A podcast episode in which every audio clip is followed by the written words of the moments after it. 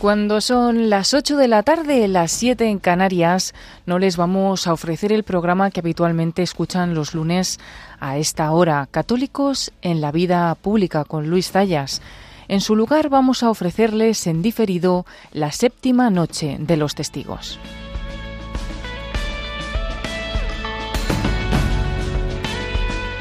Escuchamos esta sintonía que nos recuerda el programa Perseguidos pero no olvidados, aquí en Radio María, un programa que está dirigido por ayuda a la Iglesia necesitada.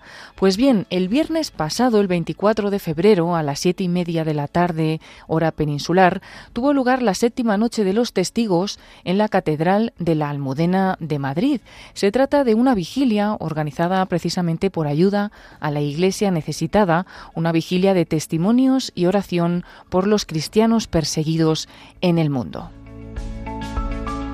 Radio María estuvo allí para grabar el sonido de esta retransmisión que ahora les vamos a ofrecer. No pudimos hacerlo en directo el pasado viernes 24, pero nos unimos hoy, este lunes 27 de febrero, a esta oración por los cristianos perseguidos. Un momento, una vigilia muy especial, especialmente por los testimonios de dos cristianos de países de persecución. Bueno, pues también tiene lugar para la oración en esta vigilia, un momento también para las peticiones y para las canciones que nos ayudan a todos a rezar por los cristianos perseguidos en el mundo. Les dejamos con esta séptima noche de los testigos de ayuda a la Iglesia necesitada, que como decimos tuvo lugar el pasado viernes 24 de febrero.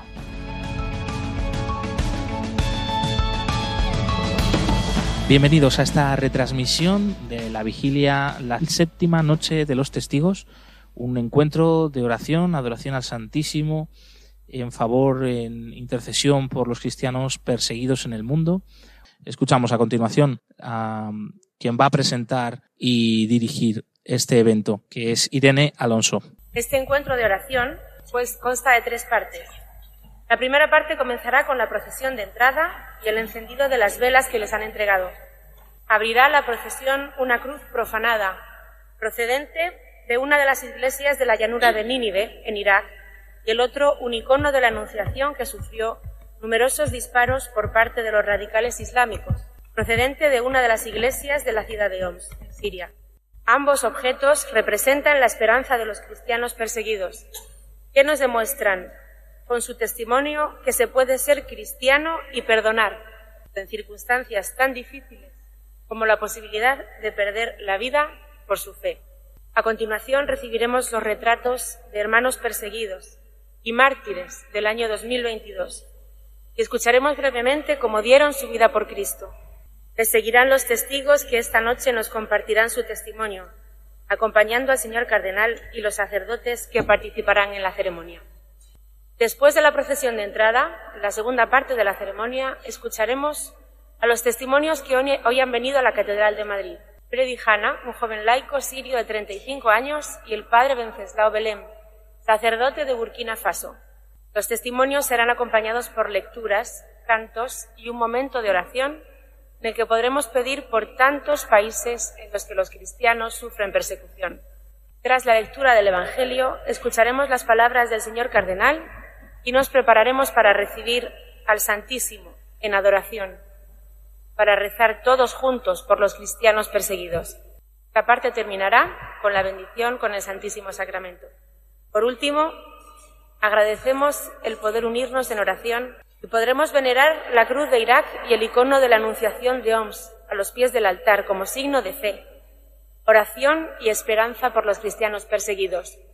Damos comienzo a la celebración. Don Javier Menéndez Ross, director de la Fundación Pontificia Ayuda a la Iglesia Necesitada, realizará la munición de entrada.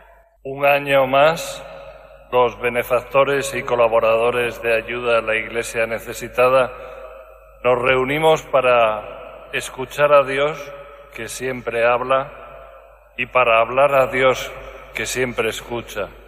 En esta ocasión queremos escuchar a Dios, que va a hablarnos a través de de dos potentes testimonios de persecución de Siria y de Burkina Faso.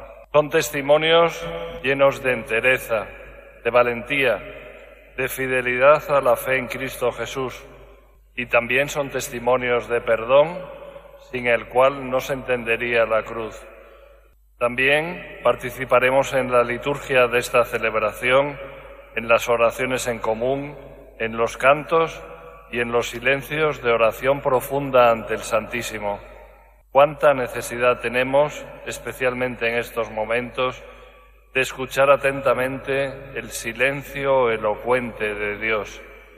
Pero también vamos a hablar a Dios y casi vamos a gritarle nuestro lamento y nuestros interrogantes cuando nos unamos en oración por los pueblos que más sufren en el mundo, mirando especialmente a todas las víctimas del terremoto de Turquía con efectos en Siria y sin olvidarnos del pueblo ucraniano que hoy justo cumple un año sufriendo en sus carnes el dolor de la violencia, de las bombas y la separación de las familias.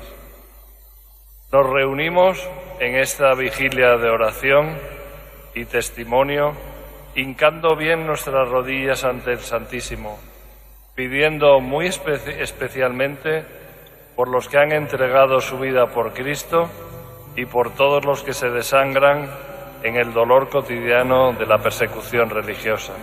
Señor, escucha nuestra oración.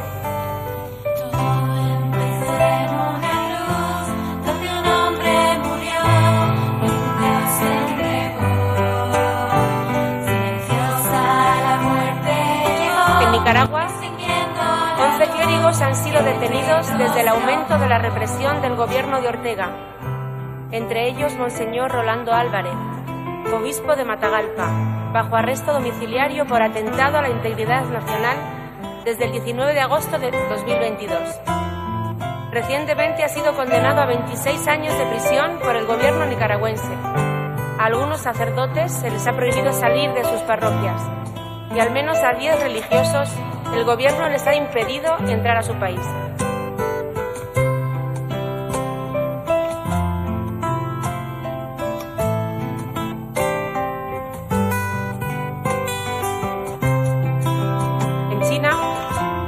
al menos 10 sacerdotes, todos miembros de la comunidad clandestina de Baudín, en la provincia de Hebei, desaparecieron entre enero y mayo de 2022. Hoy continúan en paradero desconocido.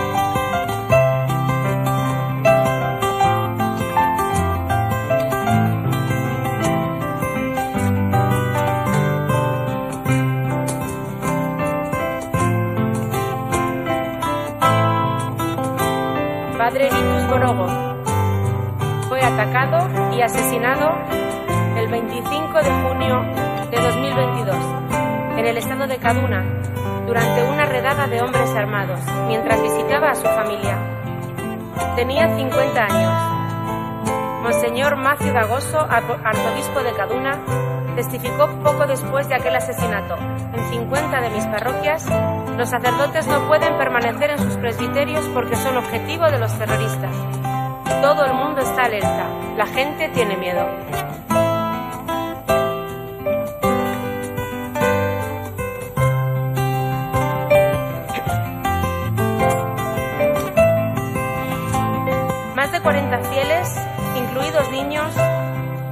Asesinados en un ataque durante la misa de Pentecostés, el 5 de junio de 2022 en Owo, estado de Hondo, en el suroeste del país. Tras un asalto con explosivos, hombres armados entraron en la iglesia de San Francisco Javier y dispararon contra la asamblea provocando una auténtica matanza.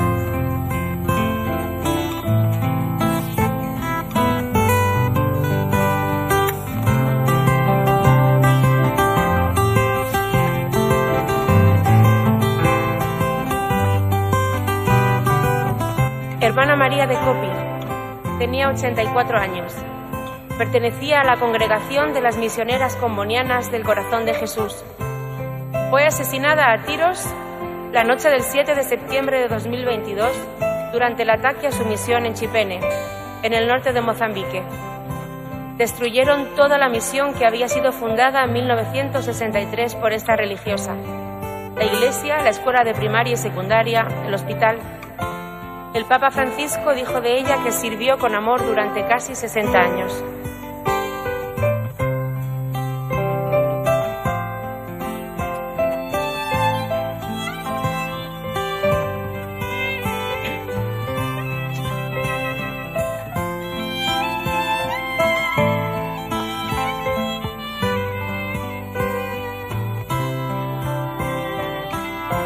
Padre Richard Masivi Seraka.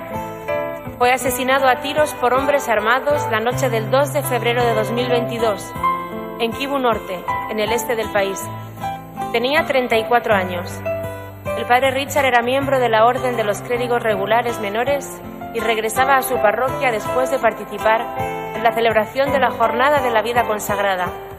El Papa Francisco calificó el asesinato de violencia injustificable y deplorable.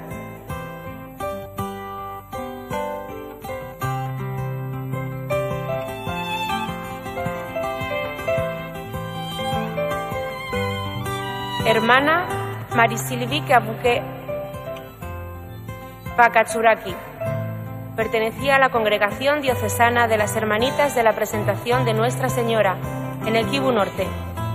En la noche del 19 al 20 de octubre de 2022, un grupo armado islamista saqueó e incendió varias casas y luego destruyó el hospital y el centro de salud diocesano, donde la hermana Marisilvi trabajaba como médico. Estaban a punto de operar a una mujer cuando los terroristas la dispararon y a continuación incendiaron los edificios.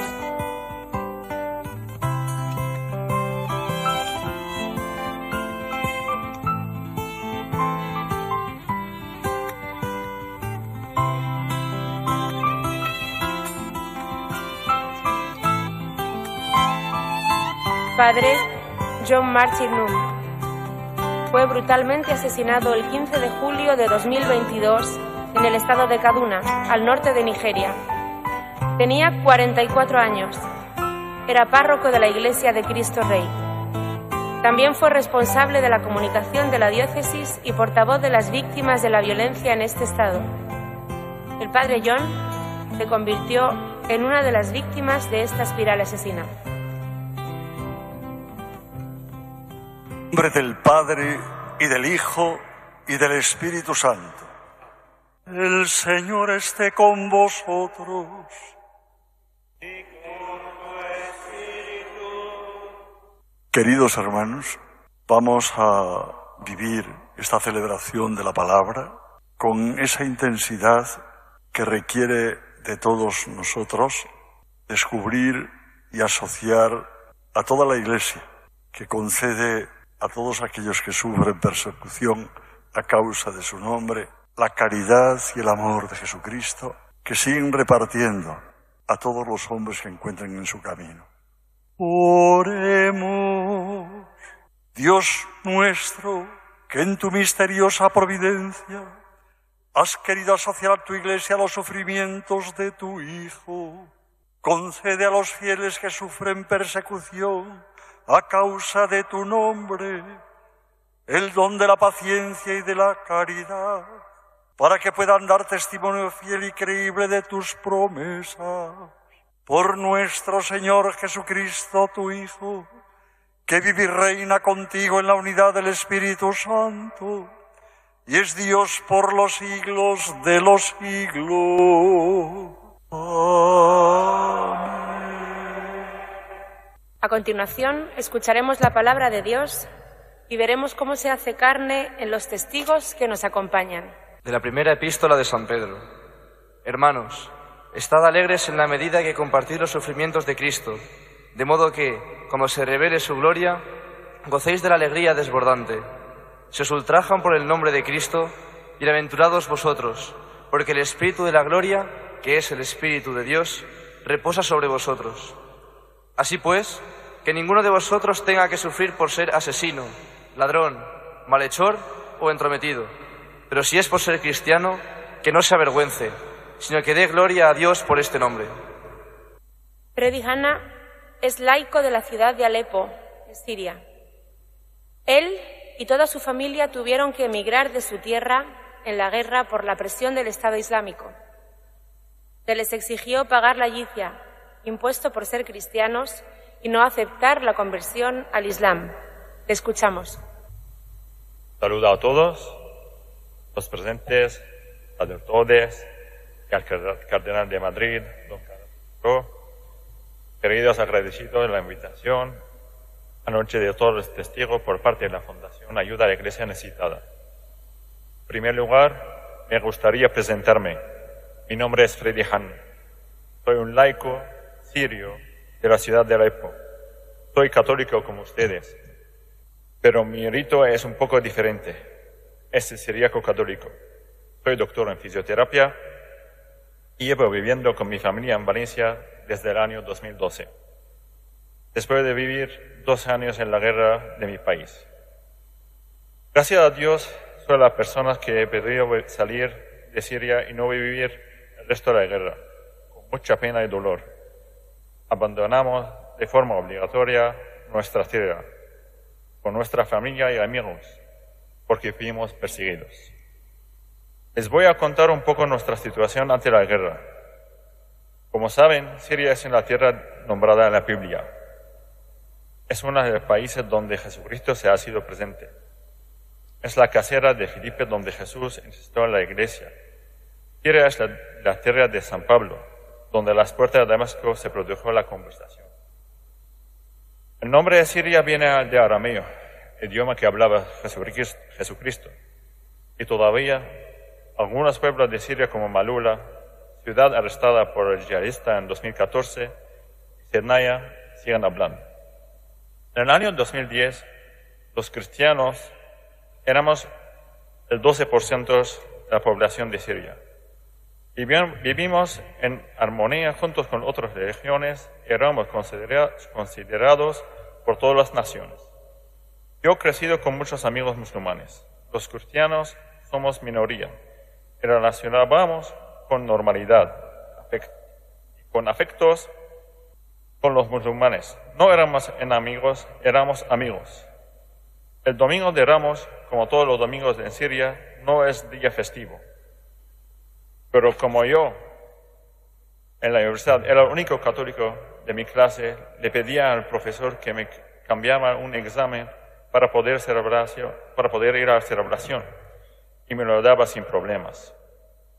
Los católicos éramos felices, teníamos de todo, nuestra iglesia, nuestro colegio, nuestro scout, y participábamos en todos.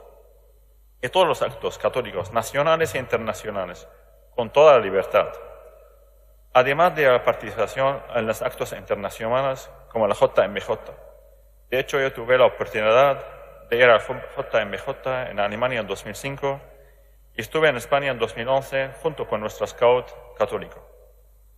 Pero de pronto llega la guerra y todo cambia. La supuesta oposición en regiones se llama yihadista, ya comienza durísima persecución contra los cristianos. Cruel de presunción todos se acordaban de las terribles imágenes de hombres crucificados, se, defendieron por redes sociales para sembrar el terror desde Raqqa, el norte de mi país. Eran cristianos como Martínez. Yo desde entonces me haga la siguiente reflexión. Podría haber sido yo. Yo no soy diferente a estas personas. he sido asociado, eran hombres normales, y corrientes y murieron por seguir a Jesús. Y podría, haberme pasado a mí. Lo, lo crucificaron para decirles, esto es vuestro destino, la cruz. Morís por lo que estáis defendiendo. En este tiempo de guerra, mi padre tenía un campo de trigo en un pueblo cerca de Alepo. Estos, estos pueblos, los demás asilados, fueron de los primeros donde los yihadistas y terroristas del Estado islámico entraron impusieron sus políticas, aprovechándose y dañándose a todos los terrenos de la gente. Al final es una ideología, no es religión. Cuando llegaron a nuestra tierra de cultivo y sabiendo que somos católicos, nos pidieron el pago de impuestos. El impuesto se llama jizya. O pagamos una mensualidad o nos hacen un daño a la familia. Ellos nos conocían. Mis padres tuvieron que decidir. ¿Qué más para seguir vivos? Nosotros fuimos expulsados de nuestra tierra por nuestra fe. Nuestra historia es sencilla, al comparar con otras personas y muchos amigos y familiares que tuvieron que salir de sus países, de sus pueblos, de sus ciudades, de un día por otro, sin poder preparar nada, además del coste que para poder llegar a un país seguro y marcharse como refugiado. Al estar en el suelo ocupado por el Estado Islámico, mi padre tuvo que ponerse, mi madre tuvo que ponerse el velo y evitar posibles preguntas o amenazas. Mientras vivimos, mi madre pasó muchísimo miedo durante todo el viaje. No paró de rezar, siempre pegaba a su rosario. Para mi familia, rosario necesitamos como comer y tenemos siempre en nuestra mano. Todos los días, todos los ratos. Jamás se me separó de él. Esta es mi pequeña rosario que le rezo todos los días. Así empezó todo. Y todavía sufriendo las consecuencias de los 12 años de guerra. En la actualidad, Siria está muy mal. El 90% de la gente, o sea, 9 de cada 10 personas viven con un euro diario, 30 euros al mes. Toda la población es pobre y falta de todo. Falta luz, de agua, de beber, calefacción, comida, leche para niños, medicamentos. Es una situación muy complicada y difícil. Mi pueblo ha sufrido repercusiones 12 años de la guerra y ahora una gravísima terremoto ha ocurrido con el muerto de más de 4.000 personas solo en Alepo, de mi ciudad. Mi familia y mis amigos bajaron a las 4 de la mañana sin zapatillas ni abrigo, con todo el frío que hacía y la lluvia. Pasaron tres noches pegados en la calle dentro de las iglesias, con mucho miedo, pánicos, porque podría pasar otro terremoto. No pueden, no pueden imaginar cómo fue. Puede decir que es peor que la guerra, porque no iban preparados. Mucha gente esperaba bajo el escombro, esperando algún tipo de ayuda. Muchas personas mayores sin medicamentos, sin, los niños sin comida ni leche. Es un catástrofe. Yo lloré mucho al conocer la noticia. Pero la fe, la fe de Siria es fuerte y todos los afectados están muy cerca, más que nunca, en la iglesia. Y siguen rezando, cantando, confiando en el Señor en estas difíciles circunstancias. Durante estos años de la guerra y ahora con la catástrofe, muchas organizaciones como la Fundación de Ayuda a Iglesia Necesitada, en la comunicación con la Iglesia de Siria, ayuda a sacerdotes, hermanos y familias que estén ahí en la iglesia, los, los, cristianos no podríamos vivir en Siria. En la gran familia que forma la iglesia podríamos dejar de existir. Pero gracias a Dios el Señor le pone en nuestro camino y con sus oraciones ayuda a sostener. Gracias.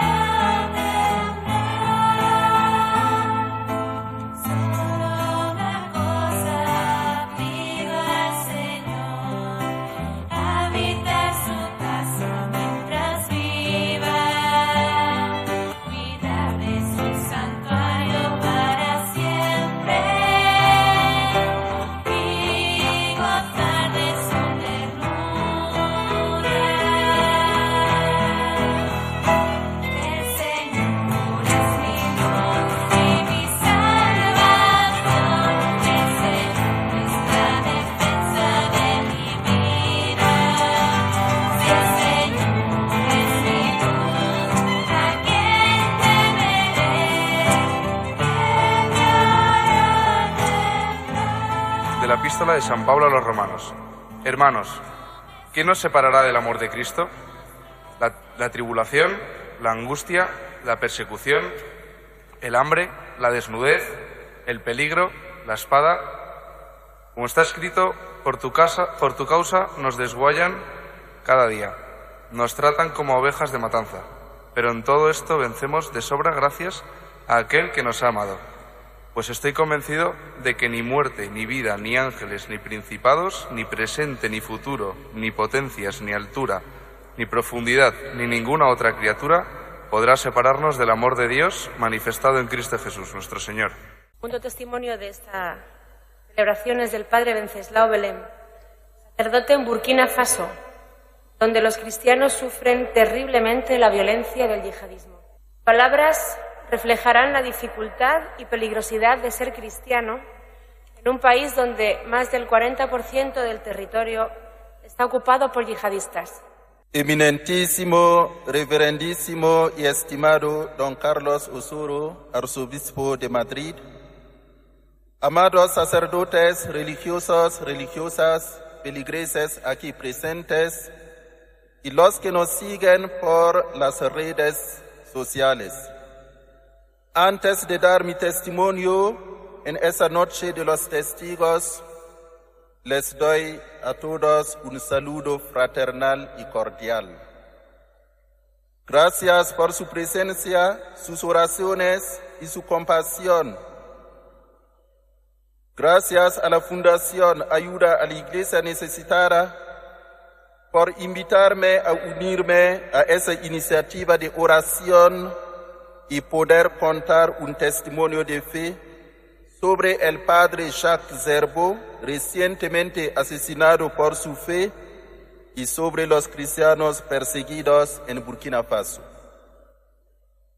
Burkina Faso es un país situado en África Occidental, un país interior con fronteras con Mali, Níger, Costa de Marfil, Ghana, Togo y Benín cuenta con casi 20 millones de habitantes, con 61% de musulmanes, 19% de católicos, 15% de la religión tradicional, 4% de la religión de, de protestantes y 1% de los sin religión.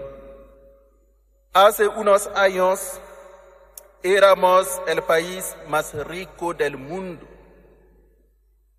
porque aunque no tenemos muchos recursos naturales, teníamos la paz, que es la mayor riqueza y don de Dios. Desde los primeros ataques en 2015, los cristianos ya no pueden ejercer libremente su derecho a la libertad religiosa los terroristas empezaron a reclamar una sola religión en Burkina Faso, el Islam. Son grupos de apoyo al Estado Islámico y de Al-Qaeda. Desde que empezaron el terror, más de 2.000 escuelas han sido cerradas. Atacan escuelas modernas, transformándolas en coránicas Atacan a iglesias católicas matando o secuestrando cristianos, sobre todo sacerdotes, catequistas y otros laicos más comprometidos.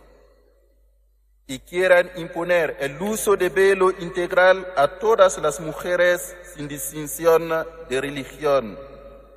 Muchas niñas o chicas cristianas deben acudir a la escuela con velo para evitar ser señaladas, calumniadas, pegadas o incluso secuestradas. En marzo de 2019, el padre Joel Yugubare, párroco de Jibo, en la diócesis de Dori, fue secuestrado y hasta hoy día no tenemos noticias de él.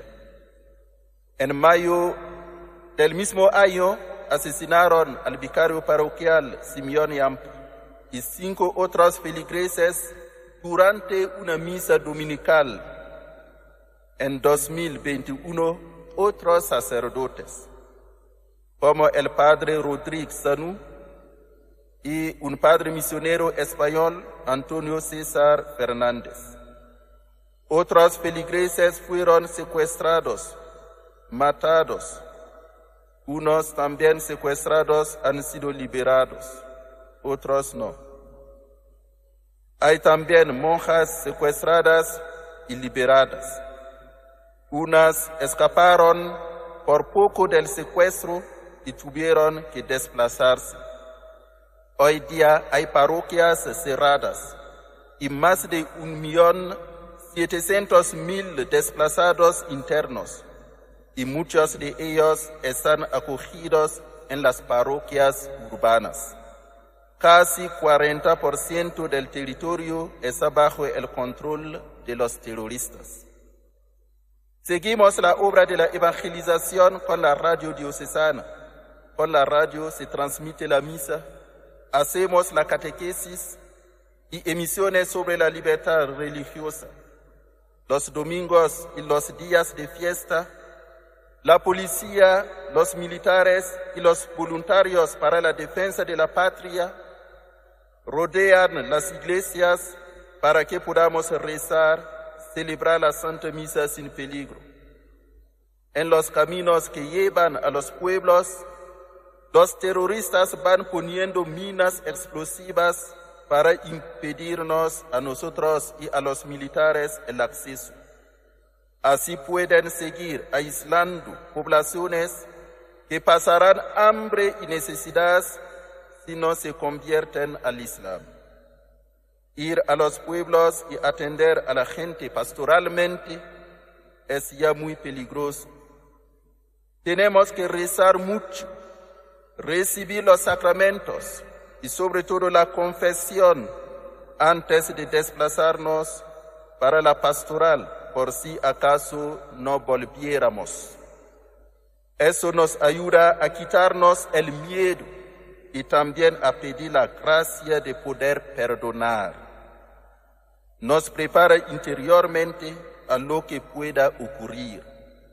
En ese contexto de dificultad, violencia yadista, ese 12 de enero del 2023, fue asesinado el padre Jacques Yaro Zerbo. Él fue mi profesor de liturgia en el Seminario Mayor de 2001 a 2003. Nació en 1956 en Colongo, Mali. Fue ordenado sacerdote en 1986 en Dedougou, Burkina Faso. Estudió en Barcelona la liturgia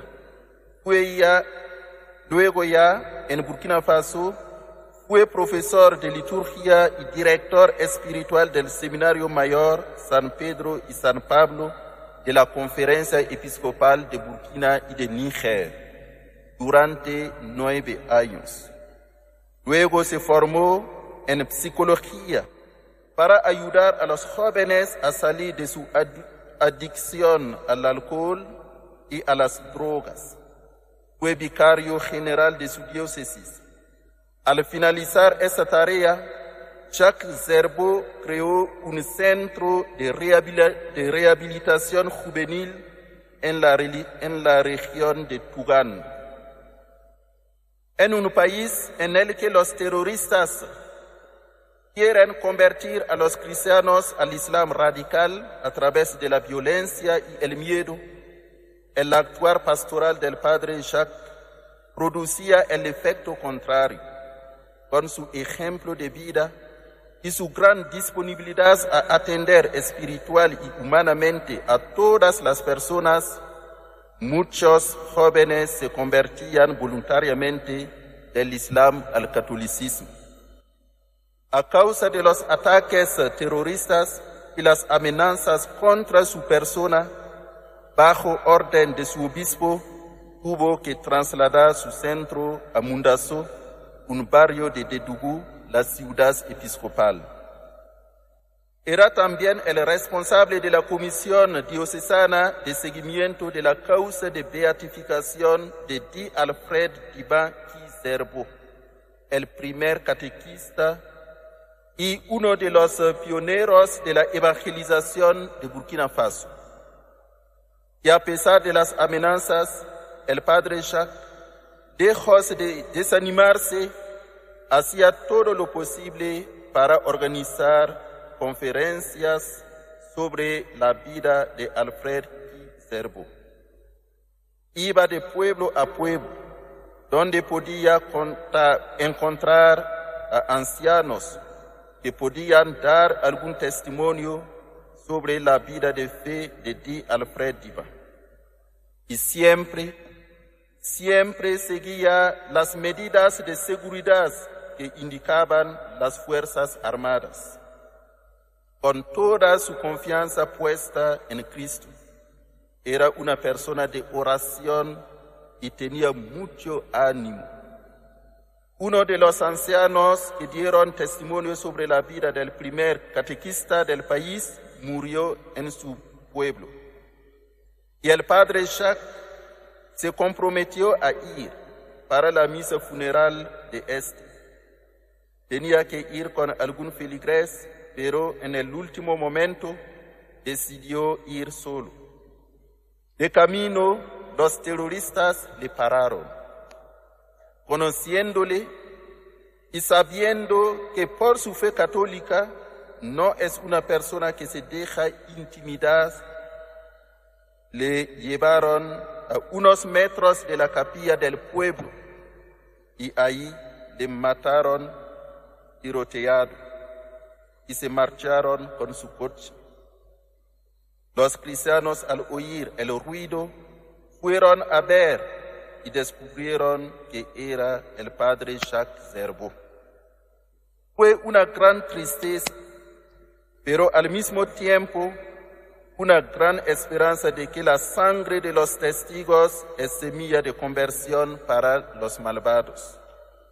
El padre Jacques dio su vida por mantenerse fiel en el seguimiento de Cristo. Su muerte le aleja de nosotros físicamente, pero le acerca a Dios, pues ha sido asesinado cerca de una iglesia. Hay que decir que el padre Jacques es muy conocido en Burkina Faso por ser formador en el seminario mayor y él ayudaba siempre a los seminaristas reorientados a integrarse en la sociedad y a seguir viviendo su fe con amor a la iglesia. Componía también cantos religiosos. Era un gran predicador y hacía muchos ejercicios espirituales formaba a los laicos en liturgia. Era el hombre de todos y para todos, buen colaborador y fiel compañero en la pastoral. El padre Jacques Zerbo fue una bella figura del servidor incansable, comprometido y disponible. Estuvo en todos los campos de batalla del anuncio de la buena noticia atravesando las balas asesinas de los terroristas para sembrar esperanza en los corazones de los traumatizados con el precio de su vida.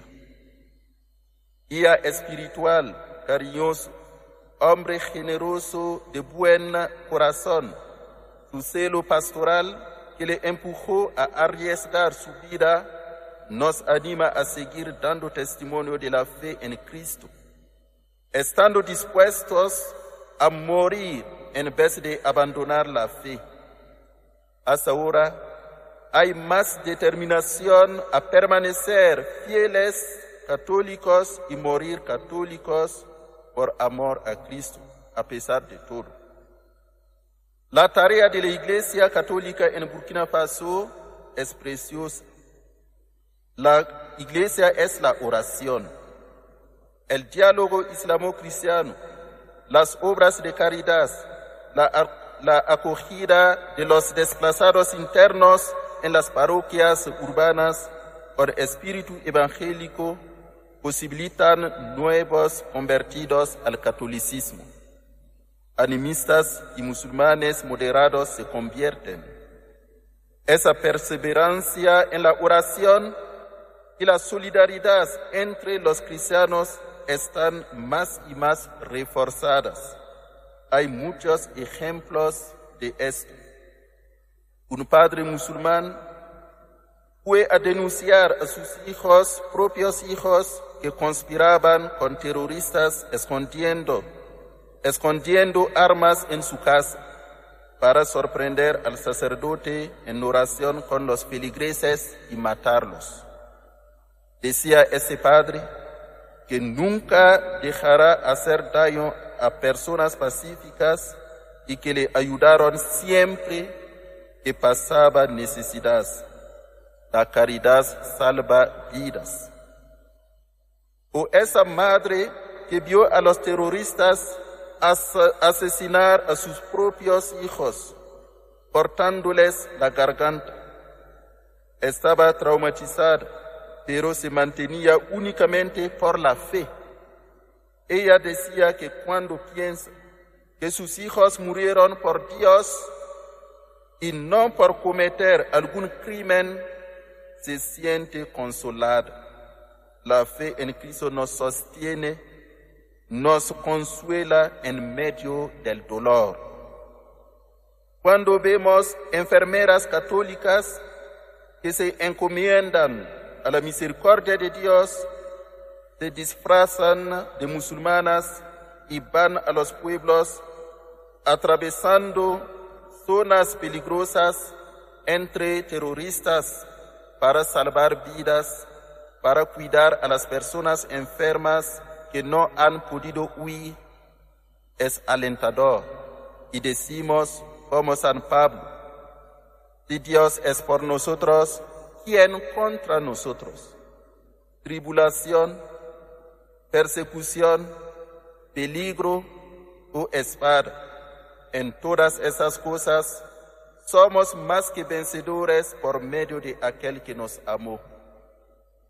En esas persecuciones sentimos el apoyo y la oración de la Iglesia Universal, de los demás católicos, por sus oraciones y sus obras de caridad, para que sigamos luchando por la causa del Evangelio y de la libertad religiosa.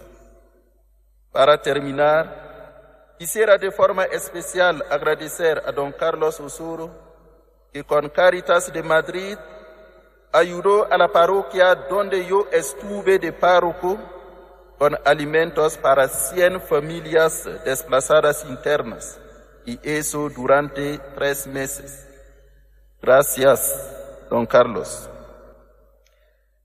Doy las gracias también a la ayuda a la iglesia necesitada que está apoyando espiritual y económicamente a las diócesis en Burkina Faso, financiando los proyectos de resiliencia, de apoyo en alimento, de diálogo islamo-cristiano, de formación de los sacerdotes, de los jóvenes, enseñándoles tareas dignas para ganar su vida.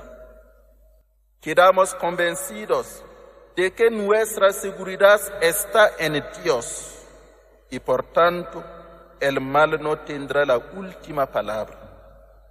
Seguiremos con esperanza luchando contra el terrorismo con nuestro único Kalashnikov, nuestra arma, invisible pero muy eficaz, la oración, la oración la recepción de los sacramentos en la Santa Misa y el Rosario.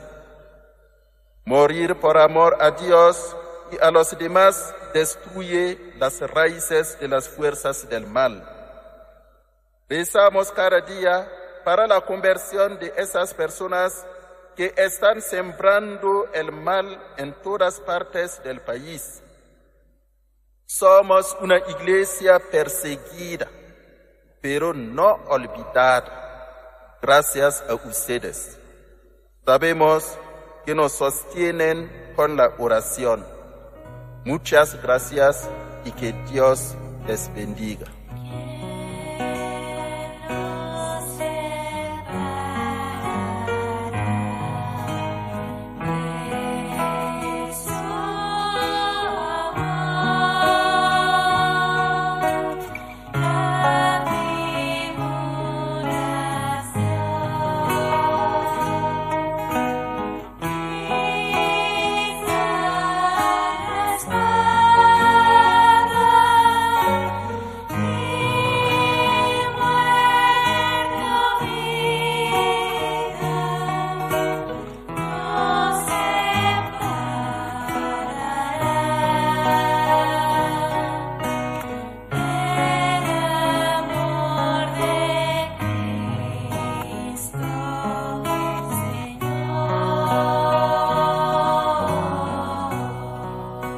Del Evangelio de San Mateo. Al ver Jesús el gentío, subió al monte, se sentó y se acercaron sus discípulos, y abriendo su boca les enseñaba diciendo, Bienaventurados los pobres en el espíritu, porque de ellos es el reino de los cielos. Bienaventurados los mansos, porque ellos heredarán la tierra. Bienaventurados los que lloran, porque ellos serán consolados. Bienaventurados los que tienen hambre y sed de la justicia, porque ellos quedarán saciados. Bienaventurados los misericordiosos, porque ellos alcanzarán misericordia. Bienaventurados los limpios de corazón, porque ellos verán a Dios. Bienaventurados los que trabajan por la paz, porque ellos serán llamados hijos de Dios.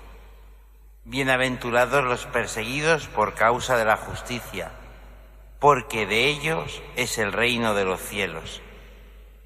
Bienaventurados vosotros cuando os insulten y os persigan y os calumnien de cualquier modo por mi causa. Alegraos y regocijaos, porque vuestra recompensa será grande en el cielo, que de la misma manera persiguieron a los profetas anteriores a vosotros. Palabra del Señor. A continuación toma la palabra el cardenal arzobispo de Madrid, don Carlos Osoro.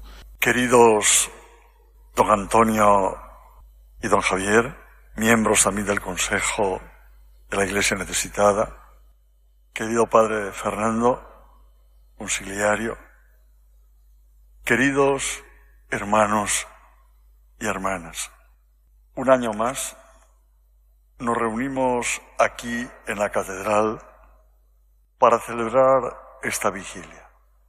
Este año nuestra iglesia diocesana, en el inicio del curso, escribía yo una carta pastoral que la titulaba A la misión, retornar a la alegría del Evangelio.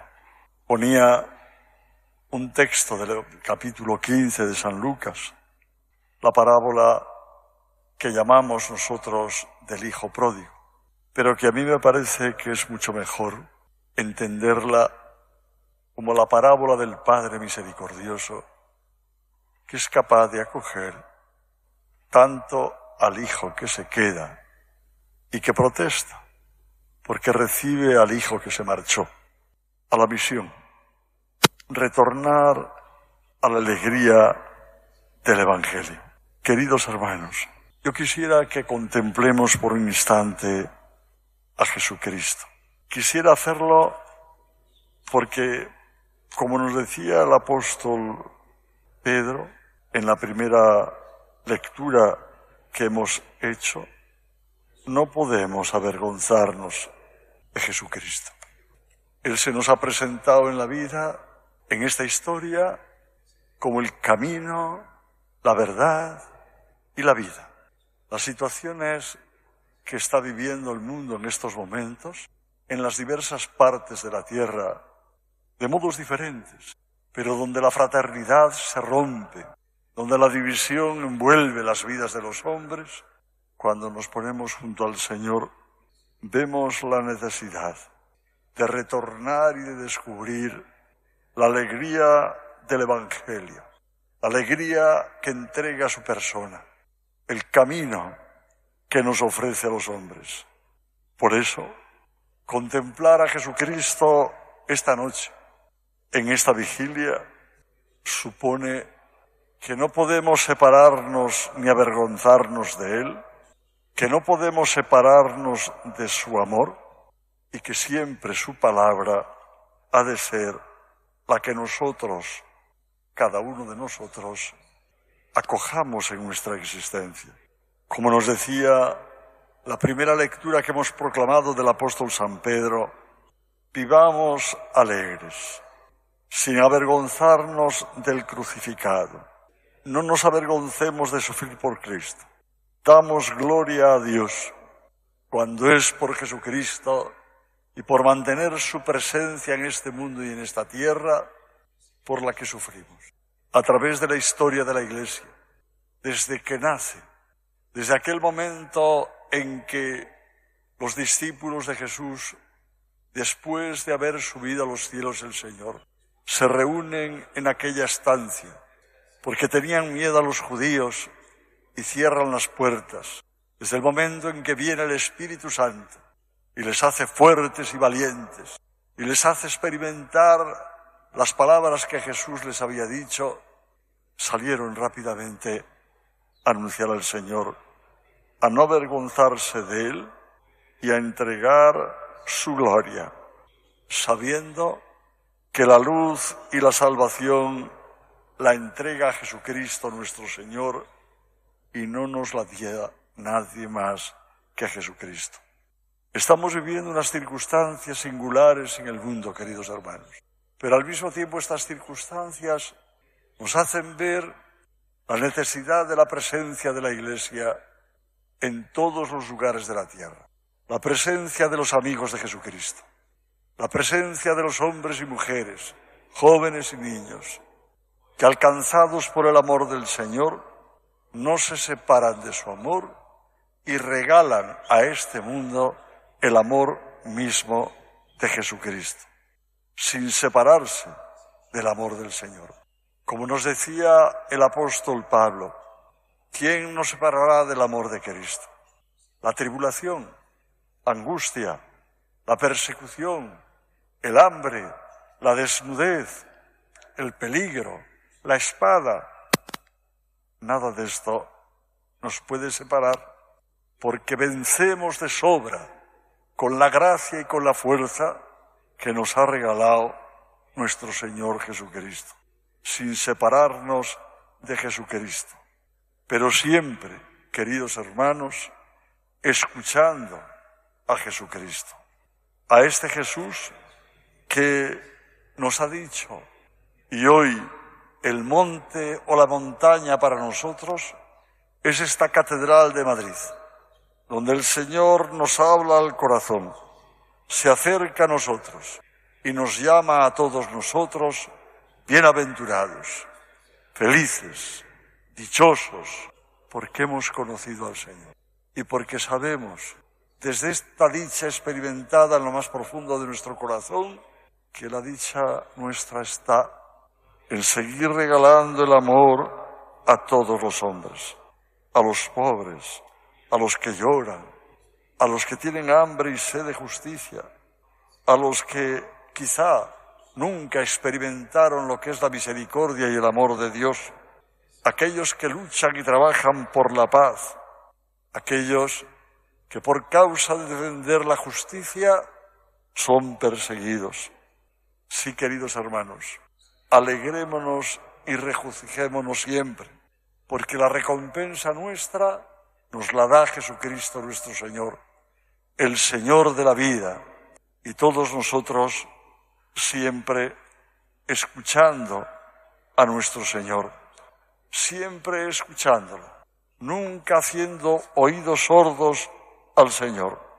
Bienaventurados somos, entre otras cosas, porque hemos conocido al Señor, porque sabemos lo que el Señor quiere de nosotros porque entendemos el amor inmenso que el Señor nos ha tenido y nos tiene, aunque nosotros no seamos capaces de responder a ese amor, regalando su mismo amor a todos los hombres. Damos gracias al Señor hoy, a la Iglesia por la ayuda, a la Iglesia necesitada que trabaja en España. Damos gracias a Dios a estos hermanos nuestros que quieren ayudar a la Iglesia en los lugares donde ésta tiene más necesidad, que se hace presente allí donde los cristianos tienen necesidad de que alguien les acompañe y les ayude y que retorne a ellos la alegría de la misión.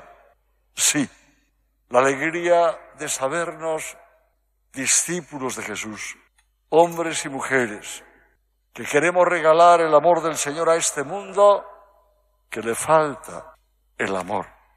Cristo nuestro Señor. Quisiéramos todos los que estamos aquí exaltar las maravillas de tu amor con nuestra propia vida, con nuestra propia existencia.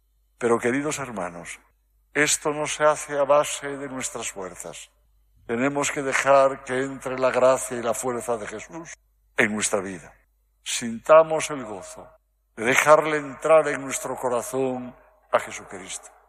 La iglesia que camina en todos los lugares de la tierra, con una presencia en unos sitios mayoritaria y en otros sitios muy pequeña, es la iglesia de Jesús que lleva la noticia no en palabras, lleva la noticia con su propia vida y con su propia existencia, haciendo y proclamando la palabra del Señor a todos los hombres, que es palabra de vida, que es palabra que transforma siempre que la escuchamos y la cogemos en nuestro corazón, llena nuestra vida. Con gozo, esta noche nosotros nos unimos a la ayuda de la iglesia necesitada y le agradecemos que dentro de la iglesia ellos sean capaces de hacernos sentir la necesidad de acercarnos a hermanos nuestros que en muchos lugares de la tierra sufren o están discriminados, o no pueden o les ponen dificultades para proclamar a Jesucristo. Sintamos el gozo de ver que sólo la sabiduría y la paz que nos da nuestro Señor es las que nos, que nos dan capacidad para anunciarlo y hacerlo presente. Unos tenemos más facilidades para anunciar al Señor no nos durmamos. A veces la facilidad nos ayuda a dormirnos como discípulos de Cristo y a no descubrir la grandeza que tiene el ser discípulo del Señor y miembro de la Iglesia. Otros, en las dificultades que tienen, despiertan a la grandeza del amor del Señor. En medio de las dificultades dan testimonio de Jesús. A esos queridos hermanos nosotros queremos ayudarles a través de la ayuda a la iglesia necesitada. Danos, Señor, tu sabiduría y tu paz. Y que tu Santísima Madre, aquella que dijo esas palabras que hoy también nosotros queremos escuchar de su voz, haced lo que Él os diga, nos acompañe en nuestro peregrinar como iglesia de Jesucristo. Y muy especialmente queremos hoy pedir por aquellas iglesias particulares que sufren persecución, que tienen dificultades en la libertad para anunciar al Señor. Pero ellos y nosotros somos una misma iglesia.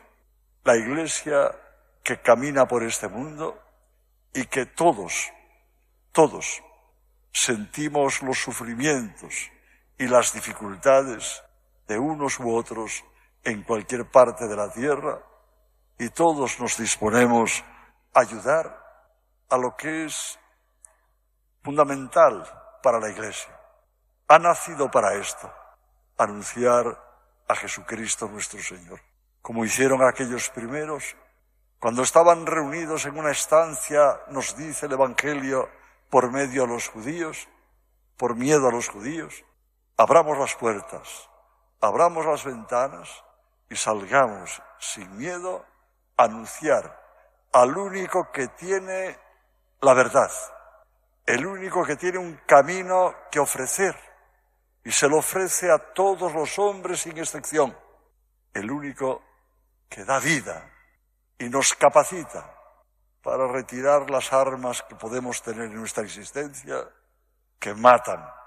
Él solo nos da la vida y todo aquello que provoque vida en todos los hombres. Sintamos el gozo, hermanos, de sabernos la iglesia de Jesús. El gozo de una iglesia que hoy también, desde la situación en la que estamos, podemos ayudar a aquellos hermanos nuestros que tienen dificultades para vivir y para anunciar al Señor.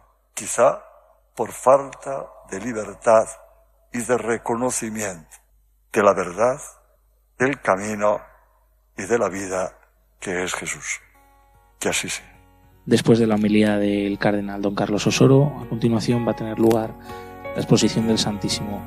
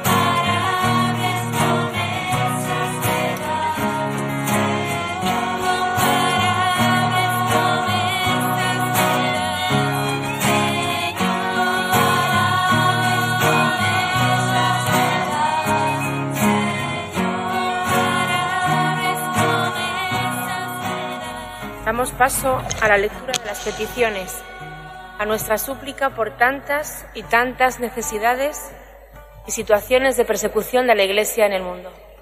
Por la Iglesia que vive en los países de persecución, por los pastores que en medio de los lobos dan la vida por las ovejas, que siendo perseguidos infunden a sus fieles esperanza y confianza en Dios. Que el Señor les dé la fuerza necesaria para seguir sosteniendo a la Iglesia sufriente.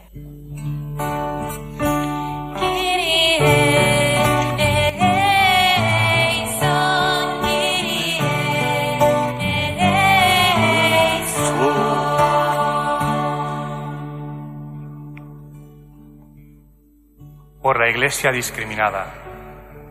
Que el Señor pueda sostenerla en las dificultades a las que se enfrenta al proclamar el nombre de Cristo. Y que el Espíritu Santo la llene de la sabiduría y la paz necesarias para permanecer fiel y sobrellevar el sufrimiento.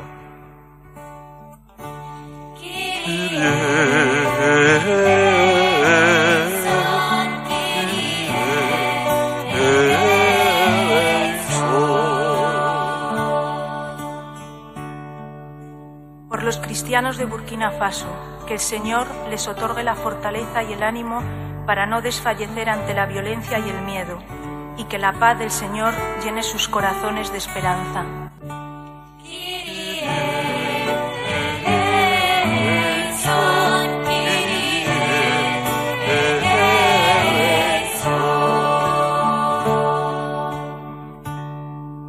Hoy, que celebramos un año del comienzo de la guerra en Ucrania, te pedimos por los gobernantes, para que el Espíritu Santo mueva sus corazones hacia la búsqueda de la paz, el bien común y el respeto por la vida. Te pedimos por las víctimas de la guerra, los fallecidos, los desplazados y por los que permaneciendo en los lugares de conflicto para ayudar al prójimo, nos enseñan a ver a Cristo en el hermano, para que el Señor les cuide y les guarde.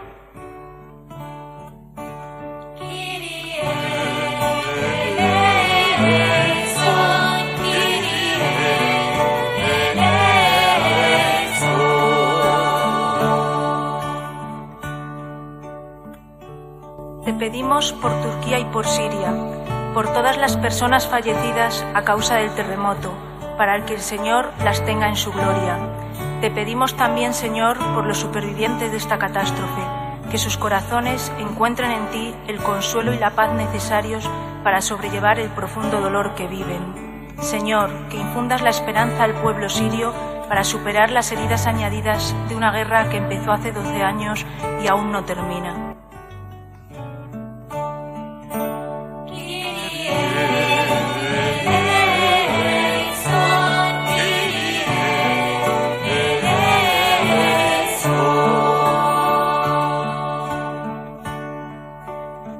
Señor, por el alma de Diego Valencia, sacristán de la iglesia Nuestra Señora de la Palma de Algeciras, para que esté gozando en tu gloria. Te pedimos también por aquellos que persiguen tu nombre, especialmente por el autor de este asesinato, para que abran sus corazones y dejen entrar la gracia de tu misericordia.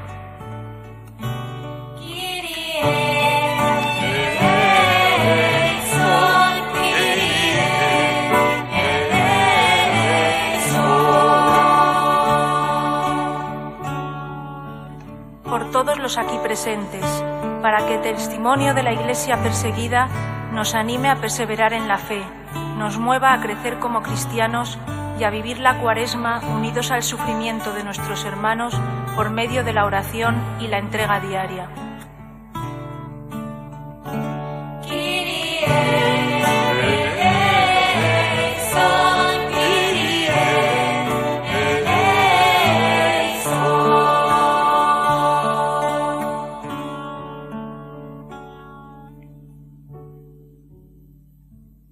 Todas las peticiones que estén en nuestro corazón las unimos en una sola voz, diciendo la oración que Jesús nos enseñó.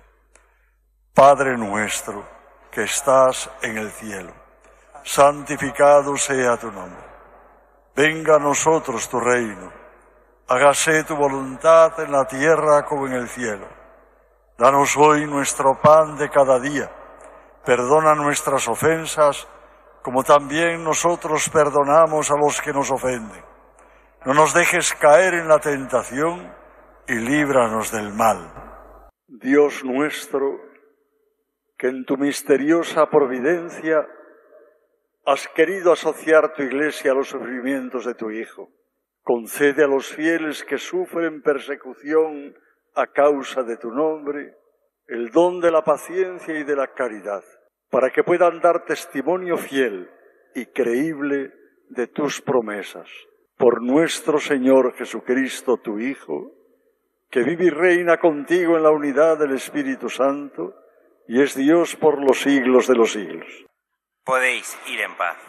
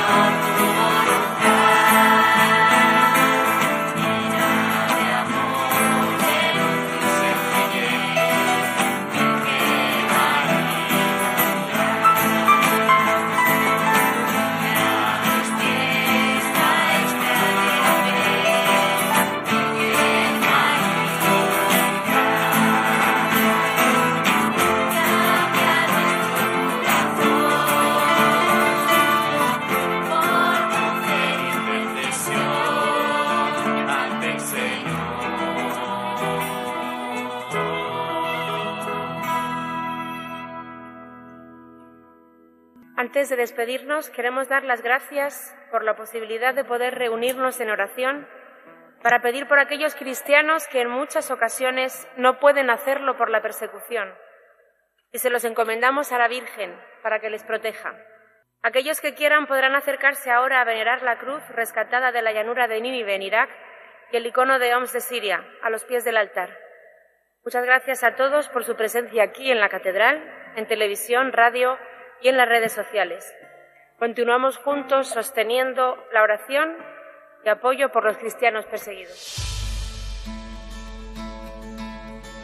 Así finaliza esta retransmisión en diferido de la séptima noche de los testigos, una vigilia de testimonios y oración por los cristianos perseguidos en el mundo, que cada año organiza ayuda a la Iglesia necesitada.